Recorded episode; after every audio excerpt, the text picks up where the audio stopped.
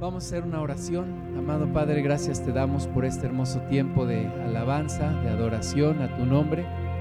Queremos poner en tus manos también este tiempo, Señor, donde vamos a escudriñar tu palabra, pidiendo que tú nos hables, que tú nos toques y, Señor, que toda distracción y que todo aquello que se oponga a tu propósito sea echado fuera en el nombre de Jesús.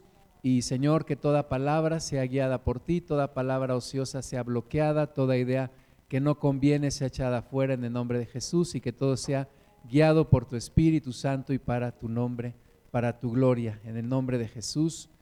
Amén. Pues vamos al libro de Isaías, capítulo 29, versículos del 22 en adelante.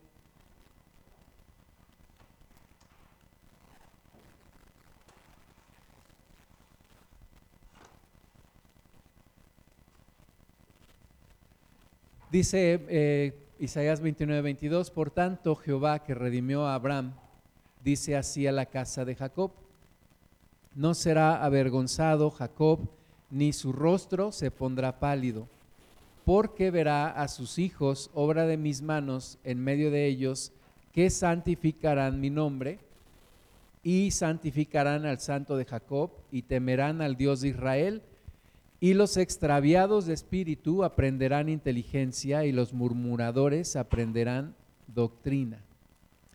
Y esta es una palabra de bendición para los que somos padres y para los que nos hemos preocupado también por la siguiente generación, porque vemos que es cada vez más difícil, cada vez más complicado poner sus ojos en Jesús y, y dirigirse hacia Él en medio de tantas tentaciones, de tantas distracciones, decimos, ¿qué va a pasar con la siguiente generación? ¿Qué va a pasar con mis hijos?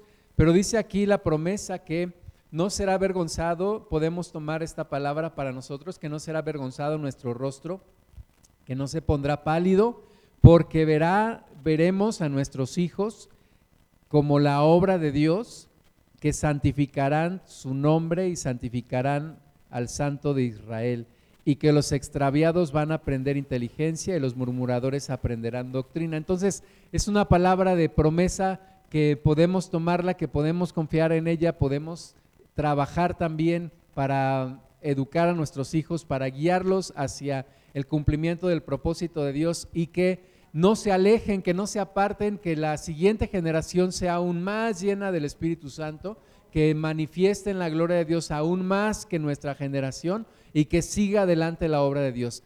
Esta palabra se debe de cumplir en las familias, porque Dios creó las familias precisamente para eso, para, para que allí en la familia se enseñe su palabra, allí en la familia se eduque a los hijos, en la familia haya unidad y que puedan crecer los, los hijos llenos del Espíritu Santo, conociendo la palabra de Dios y como dice también la Biblia, que eh, instruye al niño en su camino y no se apartará de él cuando sea viejo.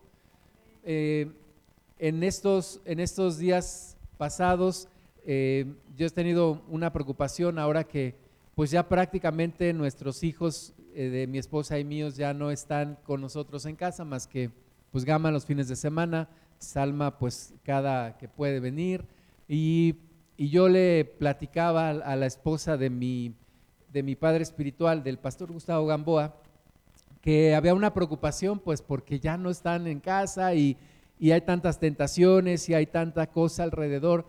Y ella me dijo una cosa, me dijo, mira, confía en la palabra de Dios, confía en lo que les enseñaste y cree en la promesa que dice, instruye al niño en su camino y cuando sea viejo no se apartará de él. Entonces, no nos queda más que confiar, más que seguir instruyendo, más que seguir orando y seguir hablando con la siguiente generación, pero también edificarnos entre, entre todos en la familia, seguir siendo ministrados unos a otros, animándonos unos a otros, porque cada vez las cosas están más complicadas y cada vez es más difícil encontrar familias funcionales y familias que estén unidas y familias que permanezcan.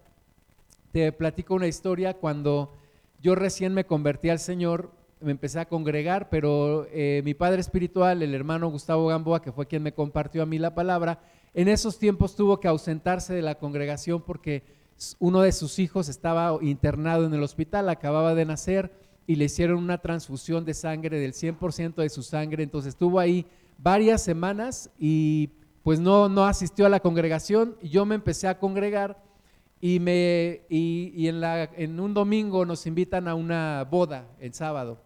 Entonces, pues yo quise ir a una boda, yo no sabía cómo era una boda en la iglesia cristiana y yo quise ir. Y entonces fui y ahí me encontré a uno de mis amigos de la prepa. A estos amigos les llamaban los mopeds, porque estaban re feos. Así les decían los mopeds. Y ellos a mí me decían filósofo porque yo usaba lentes. Entonces ahí me encuentro a uno de ellos y me dice, ¿tú qué estás haciendo aquí? Le digo, mira, pues yo tengo como dos semanas que me empiezo a reunir aquí. Y le digo, ¿y tú qué estás haciendo? Dice, pues está casando mi hermano.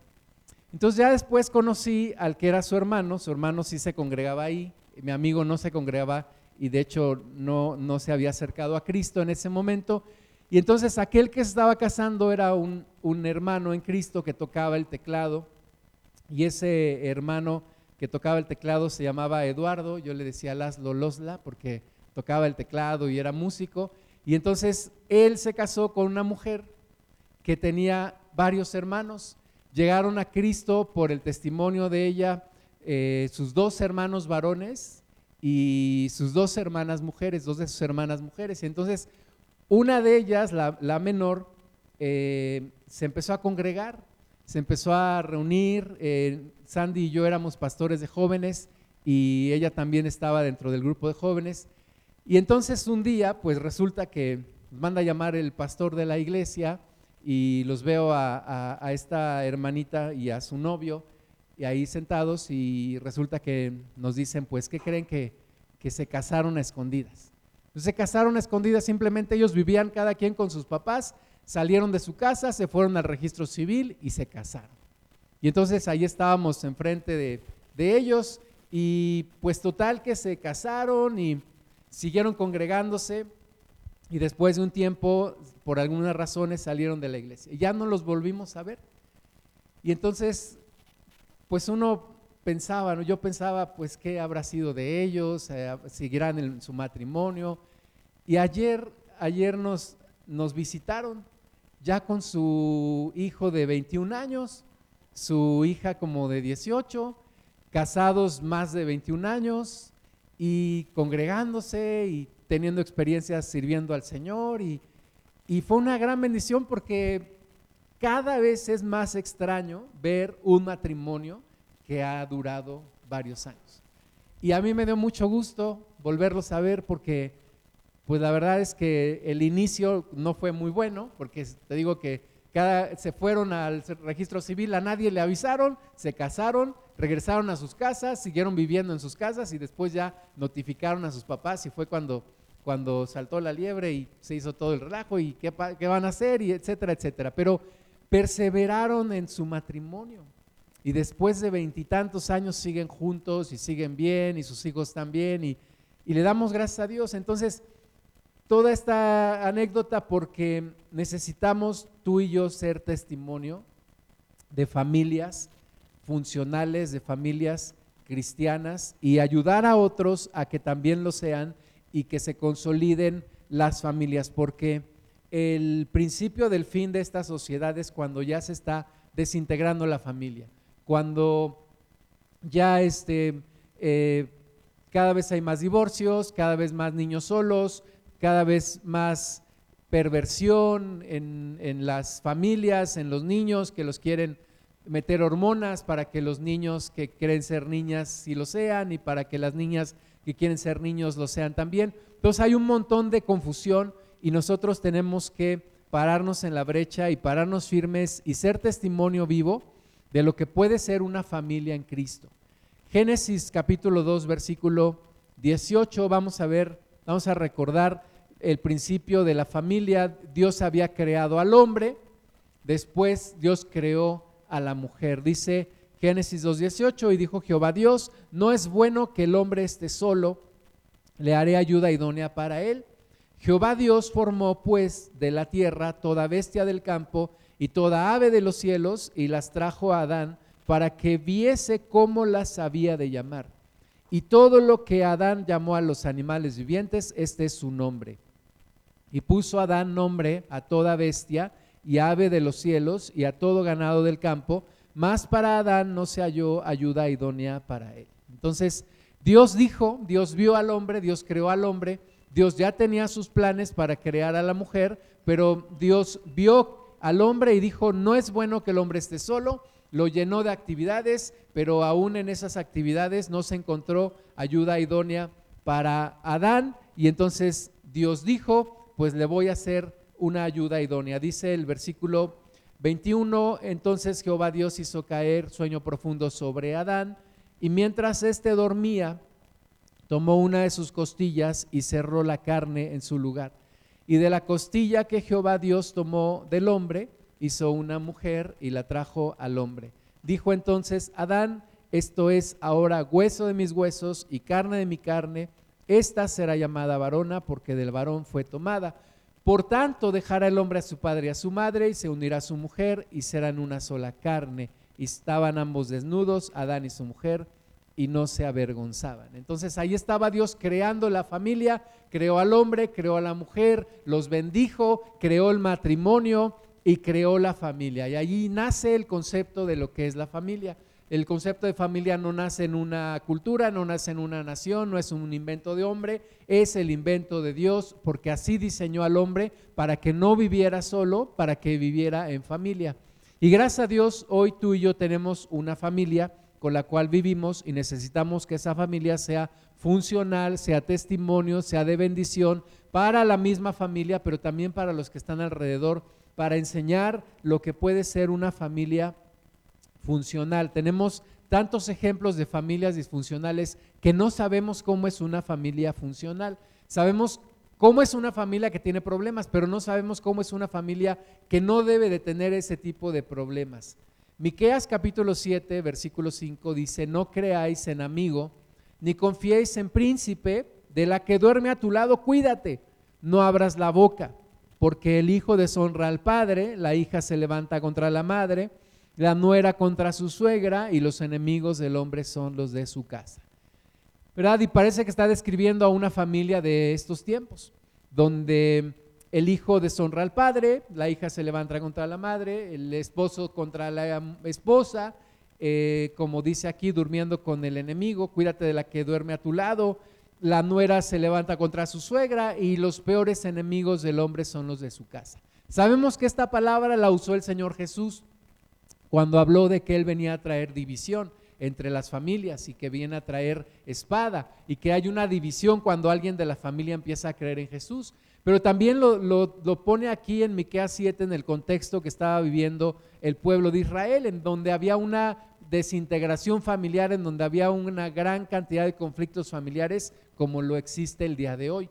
Entonces necesitamos regresar a las bases de la palabra en medio de tantas cosas que se enseñan en este mundo, en esta corriente de este mundo, necesitamos regresar a los fundamentos de la palabra para ver qué es lo que Dios quiere que vivamos en familia y cómo Dios quiere que seamos en familia y cómo puedo llegar a esa familia funcional de la cual me puede hablar la palabra de Dios. Aquí en Salmo 128, versículo 1 dice, bienaventurado todo aquel que teme a Jehová, que anda en sus caminos.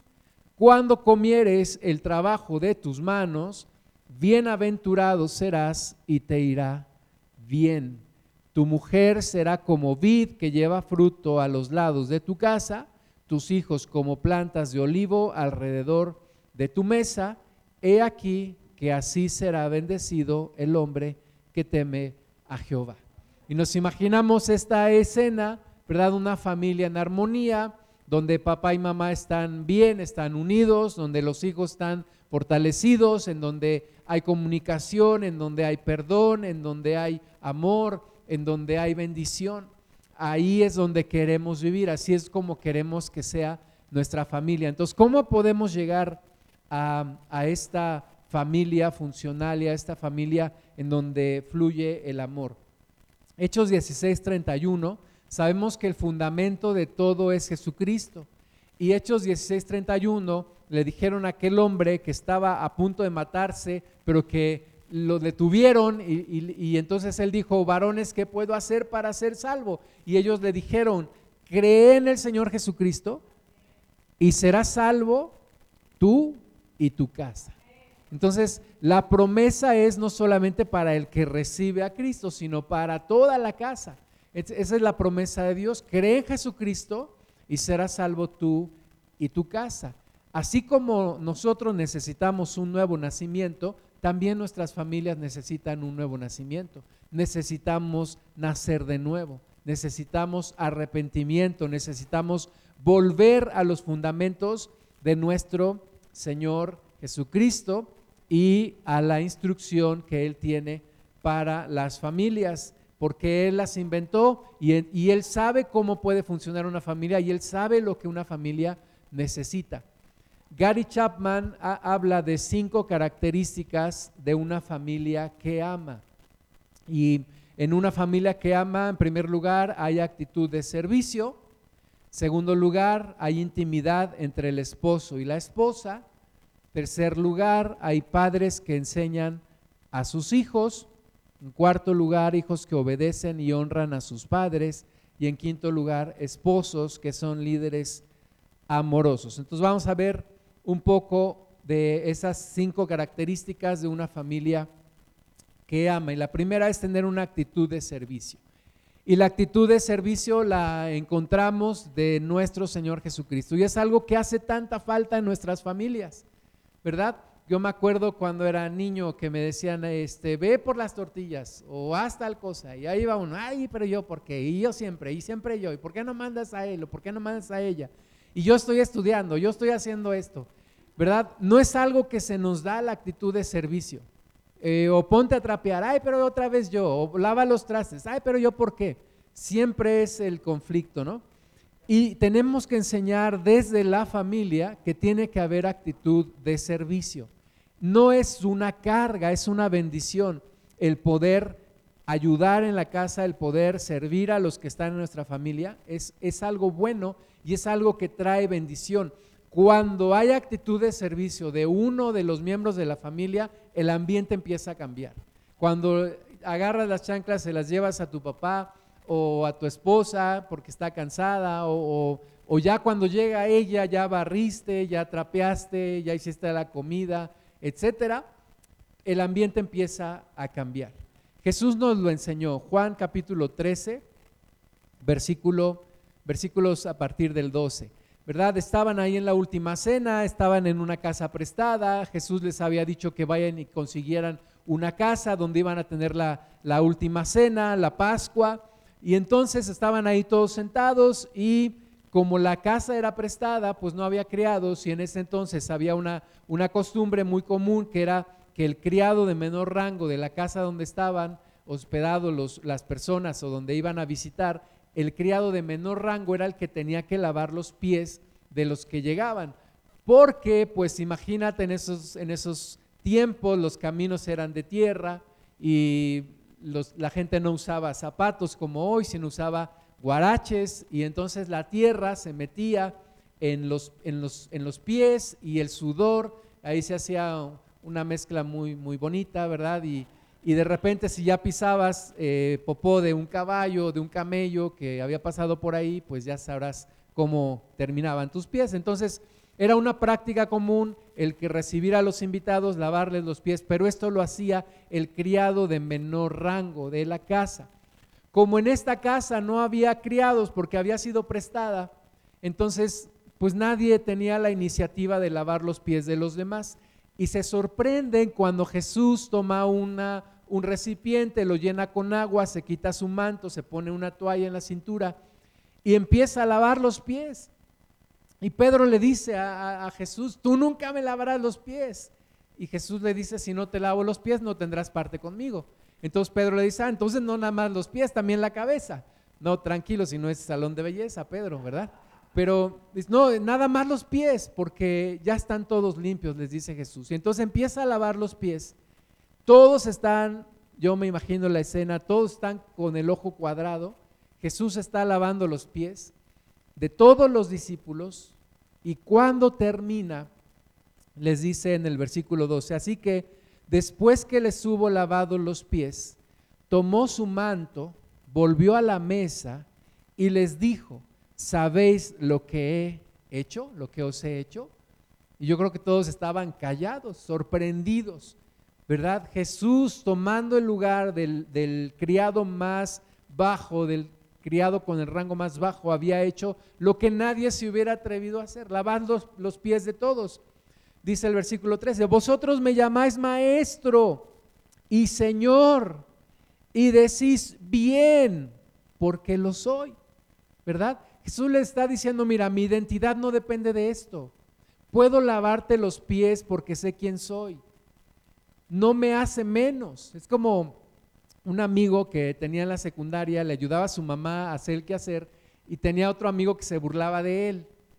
Y le decía, eh, mi amigo le decía al que se burlaba de él, mira, el que yo lave los trastes no me hace menos hombre, me hace más hombre. Así Jesús le está diciendo, miren, el que yo les lave los pies no me hace menos, yo soy su maestro, yo soy su Señor y les he lavado los pies. Versículo 14, pues si yo, el Señor y el Maestro, he lavado vuestros pies, vosotros también debéis lavar los pies los unos a los otros, porque ejemplo os he dado para que como yo os he hecho, vosotros también hagáis. Ese es el espíritu de servicio. Así tenemos que vivir tú y yo. Y en la casa es donde lo tenemos que empezar a hacer.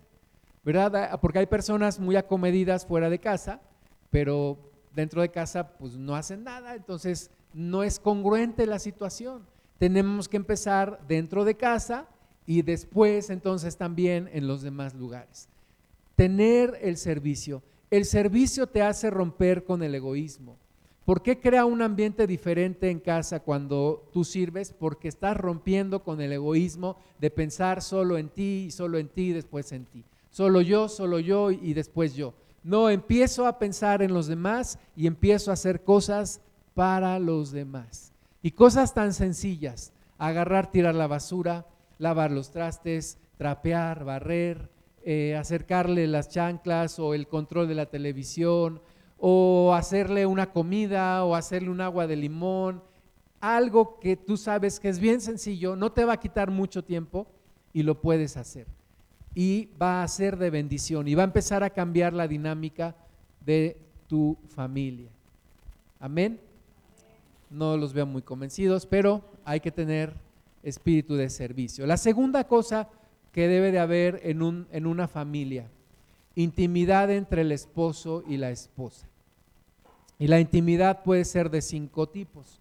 Puede ser intelectual, cuando hablamos de lo que pensamos, puede ser emocional, cuando hablamos de lo que sentimos, ¿verdad? Hay un gran paso de hablar de lo que pienso a hablar de lo que siento. Cuando hablamos de lo que hacemos cuando no estamos juntos, intimidad social, intimidad espiritual, cuando oramos juntos, leemos la palabra de Dios juntos, nos congregamos juntos, y la intimidad física, la relación matrimonial, que solamente se debe de dar dentro del matrimonio. Desgraciadamente, una de las cosas por las cuales hay tanta infidelidad es porque hay falta de intimidad en los matrimonios, ¿verdad? Alguien dijo, si no abrazas a tu esposa, alguien más lo hará. Si no le dices palabras bonitas a tu esposa, alguien más lo hará. Entonces, hay que tener intimidad en el matrimonio. Hay que cuidar la intimidad en el matrimonio. Hay que quitar los distractores dentro del matrimonio. Hay tantas cosas que hoy nos distraen, hay tantas cosas que hoy desvían nuestra atención, que tenemos que tener tanto cuidado. Limitar el uso de, la, de, las redes sociales, del celular. Yo veo tanta gente caminando en las calles viendo el celular. Dicen que hay un nuevo trabajo que, que, tiene mucha demanda y es la persona que va agarrando al que va viendo el celular, ¿verdad? Ahí va la otra, lo va agarrando y lo va guiando porque el otro va muy ocupado viendo el celular. Entonces, hay que cuidar ese tipo de distractores, hay que cuidar la intimidad, hay que cultivar la intimidad. Génesis 2.24 leímos, por tanto, dejará el hombre a su padre y a su madre, se unirá a su mujer, serán una sola carne, y estaban ambos desnudos, Adán y su mujer, y no se avergonzaban. es la intimidad, eh, ver a la persona sin imágenes, sin máscaras, sin apariencias, conocer en el matrimonio, conocernos el uno a la otra, no digo el uno al otro porque ya se malinterpreta mucho, el uno a la otra, vernos, conocernos y comunicarnos y tener intimidad. Dios creó la intimidad para vivirse dentro del matrimonio. Hebreos 13:4 dice, honroso sea en todos el matrimonio y el lecho sin mancilla, pero a los fornicarios y a los adúlteros los juzgará Dios. Hoy en día hay tantas experiencias sexuales fuera del matrimonio que parece común y parece que es lo correcto. Pero alguien dijo, lo bueno sigue siendo bueno, aunque nadie lo haga, y lo malo sigue siendo malo, aunque todo el mundo lo haga. ¿Verdad? Hoy en día hay una gran cantidad de, le, han llamado la revolución sexual, hay una gran cantidad de libertinaje sexual, pero la Biblia dice, el sexo fue creado para vivirse en matrimonio. En matrimonio, y ahí es donde Dios bendice. Honroso sea en todos el lecho sin mancilla cuidar la fidelidad, cuidar que no haya infidelidad, cuidar que no haya un lecho con mancilla, orar por nuestros matrimonios. Es el regalo más grande que le puedes dar a tus hijos. Un hermano en Cristo que ya partió en uno de sus libros que se llama Hombría al máximo, dice, el mejor regalo que le puedes dar a tus hijos es amar a tu esposa y, él recomendaba, tómense unas vacaciones de vez en cuando, dejando a los hijos, solamente el matrimonio. Y entonces decía, pero nos remuerde la conciencia. Yo me acuerdo mi esposa y yo, cuando celebramos nuestro aniversario, ahí iban los chamacos con nosotros, porque nos daba, nos remordía la conciencia dejarlos, pero hay que también tener tiempos juntos, hay que tener también tiempos a solas. ¿Por qué? Porque hay que cuidar la intimidad. Entonces, segunda característica del matrimonio que ama, un, perdón, de la familia que ama, un matrimonio sólido, donde hay intimidad entre los padres. Tercera característica de una familia que ama, padres que enseñan y capacitan a sus hijos. ¿Verdad? Necesitamos enseñar a los hijos, necesitamos capacitar a los hijos. Un día alguien me dijo a través de un libro que hay excelentes profesores y enseñan muy bien en las escuelas, pero nunca han preparado una clase para sus hijos.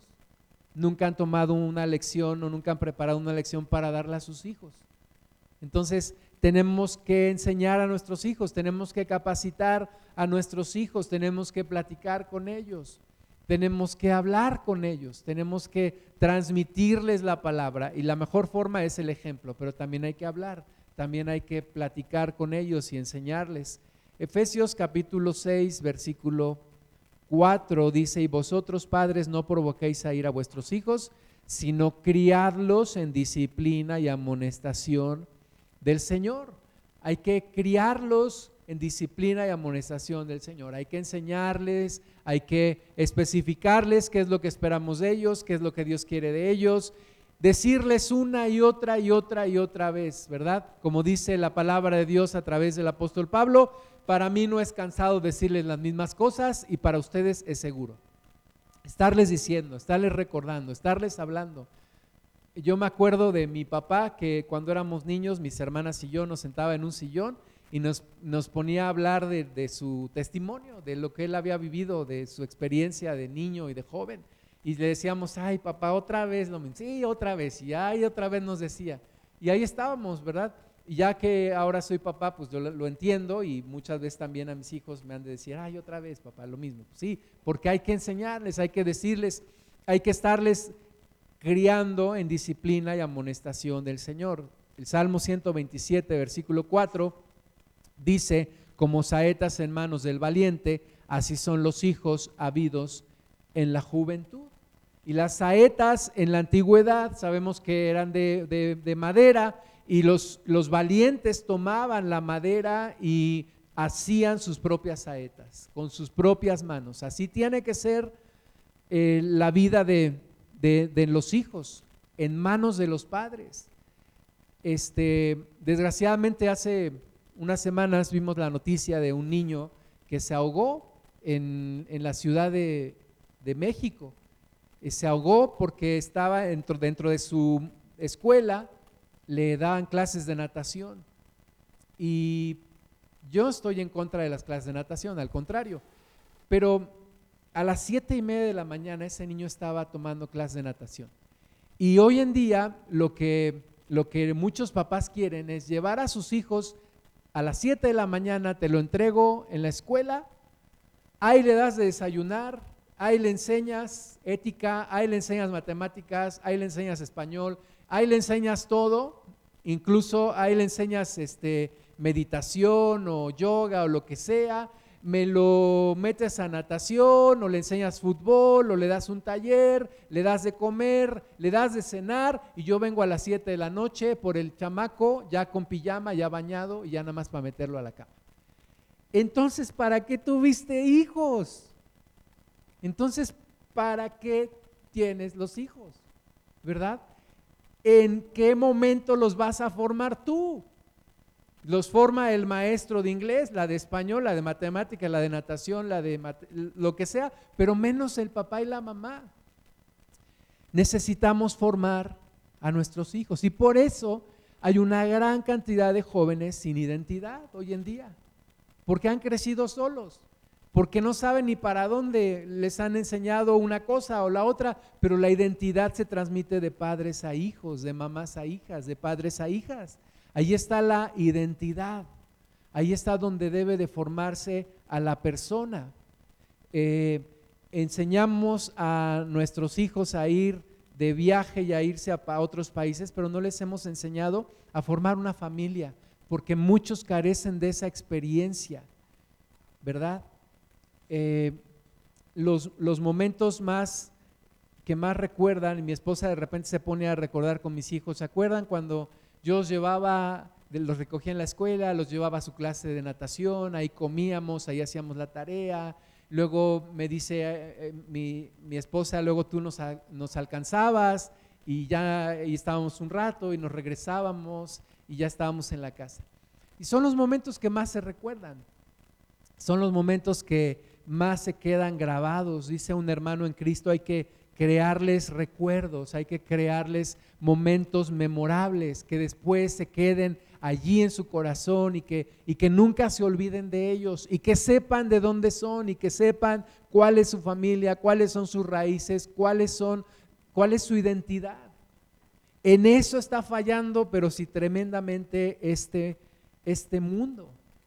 Y entonces, ¿para qué quieren hijos? ¿Para qué traen hijas y para qué traen hijos al mundo si no los quieren educar, ¿verdad? Y de lo que se están perdiendo.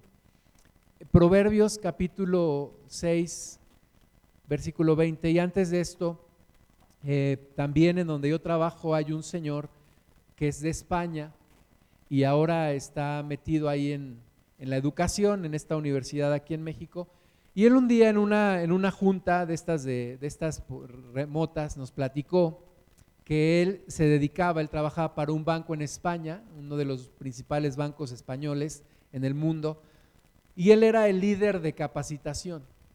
Y entonces él viajaba mucho, viajaba a muchos países, porque era el, era el líder global de capacitación. Entonces dice que un día se sentó con su hija y su hija le dijo, papá, ¿tú en qué trabajas? Y le dijo, oh hija, pues yo soy el, líder de capacitación de este banco en todo el mundo, tengo quién sabe cuántos países a mi cargo. Ah, papá, y, eso te hace viajar mucho, ¿verdad? Sí, hija, es que tengo que estar en todos los lugares. Y le dijo la niña, papá, esto que haces un día, nunca te lo vas a perdonar. Nunca te lo vas a perdonar tú y tal vez nosotros tampoco nunca te lo vamos a perdonar porque nos estás dejando solas o solos mientras tú estás por todos lados. Y el hombre reaccionó, renunció a su trabajo y se dedicó a un poco más a sus hijos. Y es que es la realidad. O sea, hay momentos que ya no vas a poder recuperar. Hay momentos que ya no vas a poder regresar. Y si te lo perdiste, te lo perdiste. Proverbios 6:20 dice, guarda, hijo mío, el mandamiento de tu padre y no dejes la enseñanza de tu madre. Átalos siempre en tu corazón, enlázalos a tu cuello. ¿Verdad? Ahí el niño, la niña necesitan el mandamiento del padre y necesitan la enseñanza de la madre. Y eso lo tienen que atesorar por el resto de su vida. Hay cosas que nunca se olvidan y hay cosas que nunca se deben de olvidar, pero hay que generar esos momentos. Entonces, tercer característica de la familia que ama, papás que enseñan y capacitan a sus hijos. La cuarta característica, hijos que obedecen y honran a sus padres, ¿verdad? Hoy en día también es cada vez menos común encontrar jóvenes o niños que honren a sus padres, porque se nos ha enseñado que ser rebelde pues es lo mejor, que es lo de moda. Hasta hay un grupo, ¿no? O una novela o no sé qué, que se llama Rebelde. Y pues los, los niños quieren ser rebeldes, los jóvenes quieren ser rebeldes y quieren este, que ya a los niños determinen su sexo a, a, la edad que ellos quieran, a los seis años, y, y que hagan lo que quieran y que tomen sus decisiones. Y ya hay países me platicaba un hermano en Cristo que vive en Canadá, que un día su, hija llegó de la escuela y le dijo, papá, ¿qué crees que nos enseñaron en la escuela? Dijo, ¿qué? Que si tú me pegas, papá, yo puedo avisar en la escuela y a ti te van a meter a la cárcel. Así que cuidadito y me toques. Y le dijo el hermano, ah, sí, tú sabes lo que va a pasar después de que a mí me metan a la cárcel a ti te van a llevar a un centro en donde hay muchos niños como tú y ahí, ahí vas a vivir sin papás. Así que órale, éntrale. ¿Tú quieres vivir ahí? Denúnciame. No, pues no, papá, yo mejor ya no, mejor ya no digo nada. ¿Verdad? Pero a ese grado estamos llegando. Ya eh, los hijos no quieren honrar a los padres. Y, y es el primer mandamiento con promesa, Efesios 6.1, hijos, obedeced en el Señor a vuestros padres, porque esto es justo. Honra a tu padre y a tu madre, que es el primer mandamiento con promesa, para que te vaya bien y seas de larga vida sobre la tierra. Entonces, quiero ser de larga vida sobre la tierra, quiero que me vaya bien, tengo que honrar a mis padres, tengo que obedecer a mis padres, tengo que honrar a mis padres, tengo que ser cuidadoso en el trato con mis padres, tengo que honrarlos porque es el primer mandamiento con promesa. Dice Isaías 7:14, por tanto, el Señor mismo os dará señal. He aquí que la Virgen concebirá y dará a luz un hijo y llamará su nombre Emanuel comerá mantequilla y miel hasta que sepa desechar lo malo y escoger lo bueno. Nos está hablando de nuestro Señor Jesucristo. ¿Y qué paquete tenían María y José? ¿Verdad? Educar al Hijo de Dios, educar al Mesías. Pero Jesús les facilitó el trabajo, porque Jesús era un niño cuando fue niño y cuando fue adolescente, que se sujetaba a sus padres a la edad de 12 años lo vemos ahí en el templo haciendo preguntas. Y cuando María viene, porque estaban preocupados, lo estaban buscando y no sabían dónde estaba y finalmente lo encuentran en el templo y María le dice, Jesús, ¿qué nos has hecho? ¿Qué le contesta Jesús a María? No le contesta como los niños de hoy, ¿no? Ay, mamá, no manches. ¿No sabes que yo soy el Hijo de Dios? Yo estoy aquí en el templo, ¿por qué me andan buscando? No, dice la palabra de Dios que se sujetaba a ellos y regresó a Nazaret. Jesús fue un niño, un hijo que se sujetó a sus padres. Y a los 30 años le dice a su mamá, ¿verdad? Creemos que José ya había fallecido porque ya no nos, nos habla de José. Y a los 30 años Jesús le dice, mamá, Yo, me lo imagino así, mamá, cumpliste el propósito, me educaron, comí mantequilla y comí miel hasta que supe desechar lo malo y escoger lo bueno. Ahora mamá, me toca cumplir con mi misión. Y fue, inició un ministerio público con todas las bases que aprendió en su familia. Fíjate que Dios pudo haber hecho que su hijo naciera en este planeta como Superman, ¿no? Que creo que llegó en una nave o algo así, ¿no?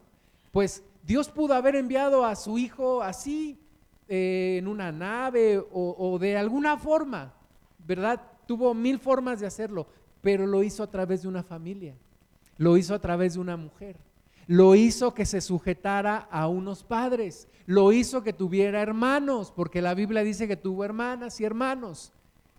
Y allí Jesús dio testimonio. Allí Jesús fue un buen hijo, un buen hermano, fue un buen miembro de la familia. Y Jesús nos da el ejemplo. Entonces tú y yo tenemos que honrar a nuestros padres. La parte que le toca a los hijos es aceptar el liderazgo y la autoridad de los padres. Es su forma de contribuir a la, armonía de la familia. Cuando yo fui hijo de familia, me acuerdo que una de las, de las situaciones que causaban problema en casa era cuando alguno de nosotros, los hijos, teníamos discusión con, con mi papá o con mi mamá. Y, y, ya cuando empezaba eso, ya sabíamos que iba a terminar mal. El momento iba a terminar mal. Cuando no respetábamos la autoridad de nuestros padres, cuando nos poníamos al tú por tú, cuando decíamos, es que yo quiero vivir la vida, es que yo quiero experimentar con mis propias, con mi propia vida. Tú no me tienes que decir, yo tengo que experimentarlo. ¿Cuánta cuánta tontera había en, nuestra cabeza cuando, cuando hablábamos así. Ahora me arrepiento de, muchas, de muchos de esos momentos. Entonces, hay que enseñarle a los hijos también a respetar, a honrar por su propio bien, para que les vaya bien. Primer mandamiento con promesa. ¿Quieres que te vaya bien en la vida? ¿Quieres tener una larga vida en la tierra? Honra a, tus a tu padre y a tu madre. Y quinta característica, esposos que son líderes que aman. Y ahí nos toca la responsabilidad a los padres, a los padres. Nos toca a nosotros ser amorosos, a los varones. Nos toca, nos toca dar el ejemplo, poner el ejemplo como Jesús lo puso. Estaba leyendo en un artículo en una revista esta semana, una revista que se publica en muchos lugares del mundo, que dice un estudio que cada vez hay más hombres desorientados. O sea, ya no saben lo que es ser hombre. Ya no se sabe lo que es ser hombre. ¿Por qué? Pues porque, ¿qué es ser hombre? No, es que no busques estereotipos. Eso no es ser hombre. Que los niños no tienen que jugar con carritos, pueden jugar con muñecas que no se tienen que vestir de azul, pueden vestirse de rosa, que no tienen que ser rudos, no tienen que ser eh, este, bruscos. Enséñales que sean modositos, ¿verdad? Y entonces, ¿qué es ser hombre? Y entonces hay una gran confusión de los, de los hombres hoy en día.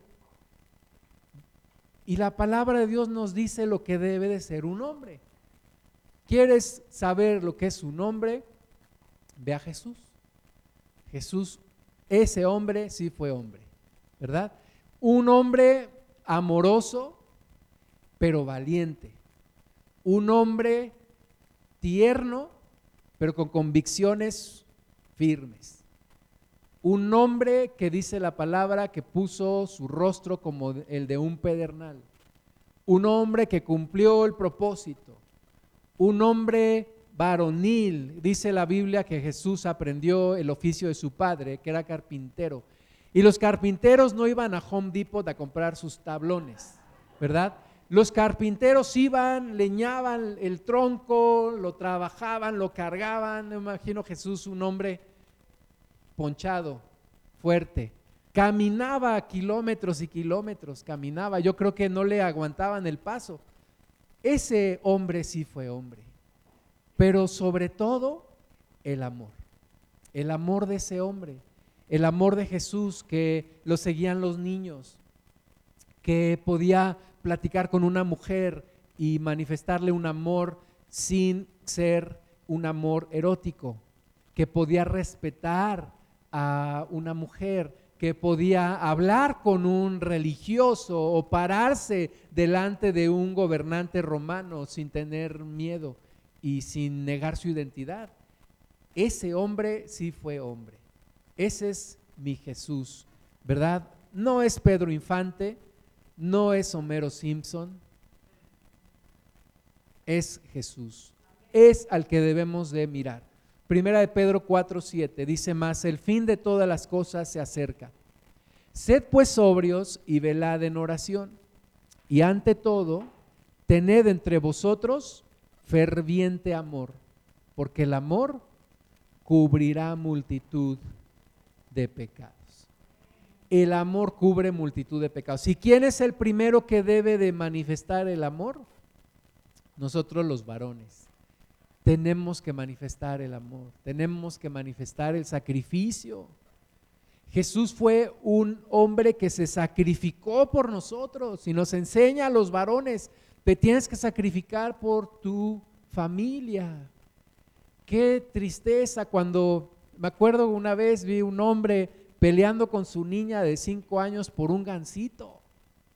No inventes, o sea, tú sacrifícate, tú dale todo a tu familia y muestra el amor y el amor cubrirá multitud de pecados. Efesios 5:25, maridos, amad a vuestras mujeres, así como Cristo amó a la iglesia y se entregó a sí mismo por ella para santificarla, habiéndola purificado en el lavamiento del agua por la palabra, a fin de presentársela a sí mismo una iglesia gloriosa que no tuviese mancha, ni arruga, ni cosa semejante, sino que fuese santa y sin mancha.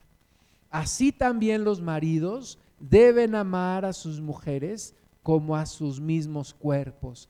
El que ama a su mujer, a sí mismo se ama, porque nadie aborreció jamás a su propia carne, sino que la sustenta y la cuida, como también Cristo a la iglesia. Yo me acuerdo una vez, yo era un niño, no sé cuántos años tenía, pero yo era un niño chaparrito, y me acuerdo que fuimos al deportivo mis papás y mis hermanas y yo. Y estaban unos muchachos ahí con su papá jugando con la pelota y me pegaron con la pelota. Yo no sé cómo, pero me pegaron. Yo estaba ahí llorando y mi papá empezó a reclamarles. Le dijo al señor que no sé qué, por qué le pegan a mi hijo. Y dije, órale, mi papá era chaparrito y ahí con los dos muchachos y su papá y ahí reclamándoles, yo dije, ay, wow, ese es mi papá, ¿verdad? Eso es lo que necesitamos en familia. No que se anden peleando, no. Pero, pero sí que le digas al demonio, ¿quieres tocar a mi familia? Pues primero pasas por mí. Y te reprendo en el nombre de Jesús. Y órale, éntrale, y reprendes y oras y estás ahí en la brecha porque estás defendiendo a tu familia. Estás orando. Si hay descuidos en la casa, si alguien no ora, el que tiene que dar es el papá. El papá tiene que estar orando. Puede ser que los demás se descuiden. El padre nunca se debe descuidar. Yo me acuerdo de mi abuelo, el papá de mi papá, cuando nos quedábamos allá en, la sierra, y varias veces lo escuché levantándose en la noche a caminar alrededor de la casa porque había escuchado un ruido, porque había visto algo. Él siempre estaba vigilante. Así tenemos que ser los varones, espiritualmente hablando. Tenemos que estar vigilantes, tenemos que estar orando, tenemos que estar defendiendo, tenemos que estar al pendiente de las necesidades de nuestra familia para luchar por ellos, para ponernos en la brecha, para estar echando al demonio, echándolo fuera en el nombre de Jesús y estar protegiendo a nuestras familias, amando a nuestra esposa y bendiciendo a nuestra esposa. Así que vamos a orar, vamos a dar gracias a Dios por cada familia y vamos a pedirle al Señor que nos una, que nos fortalezca. Si puedes ponerte de pie y vamos a orar. Y vamos a darle gracias a Dios por la familia en la que estamos. Y como alguien le dijo al Señor Jesús, ¿y quién es mi familia? ¿Verdad? Bueno, no le dijo así, le dijo, ¿y quién es mi prójimo? Y a lo mejor hoy tú dices, ¿y quién es mi familia?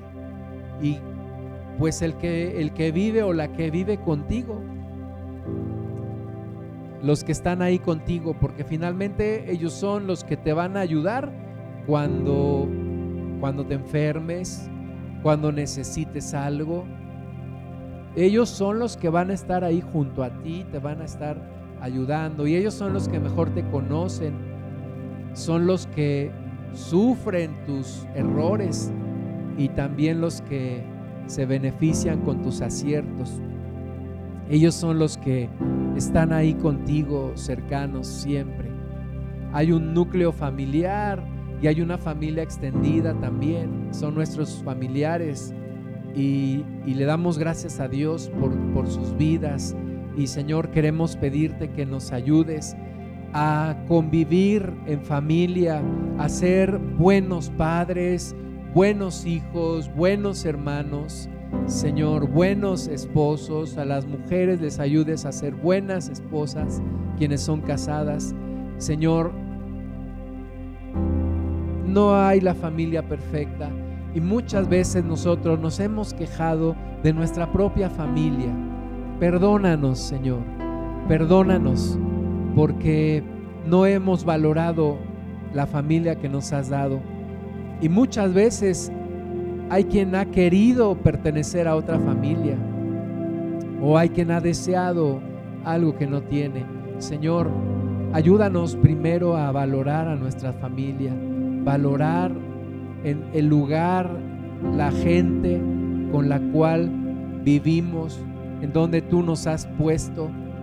Así como tú, Señor Jesús, creciste en una familia que seguramente no era perfecta y, tus padres terrenales, Señor Jesús, tenían defectos y tus hermanos también, pero Señor, tú mostraste siempre el amor, la gratitud, la sujeción y cambiaste el, ambiente, no solo de una familia, sino de todo este mundo, Señor Jesús. Enséñanos, tu Maestro, tu Señor, tu verdadero varón, tu verdadero hombre. Enséñanos, tanto a hombres como a mujeres, a vivir en familia, a disfrutar a nuestra familia, a crear momentos memorables, a crear experiencias que, que nunca vamos a olvidar, Señor. Gracias te doy, bendigo mi familia bendigo a mis familiares, bendigo a mi familia extendida. Señor, y gracias porque nos has adoptado como parte de tu gran familia. Somos parte de la gran familia de Dios. Gracias te damos, Señor, y que seamos luz a otras familias. Señor, hay quienes solamente tienen a su hija o solamente tienen a su mamá o solamente tienen a sus hijas, o Señor, hay quienes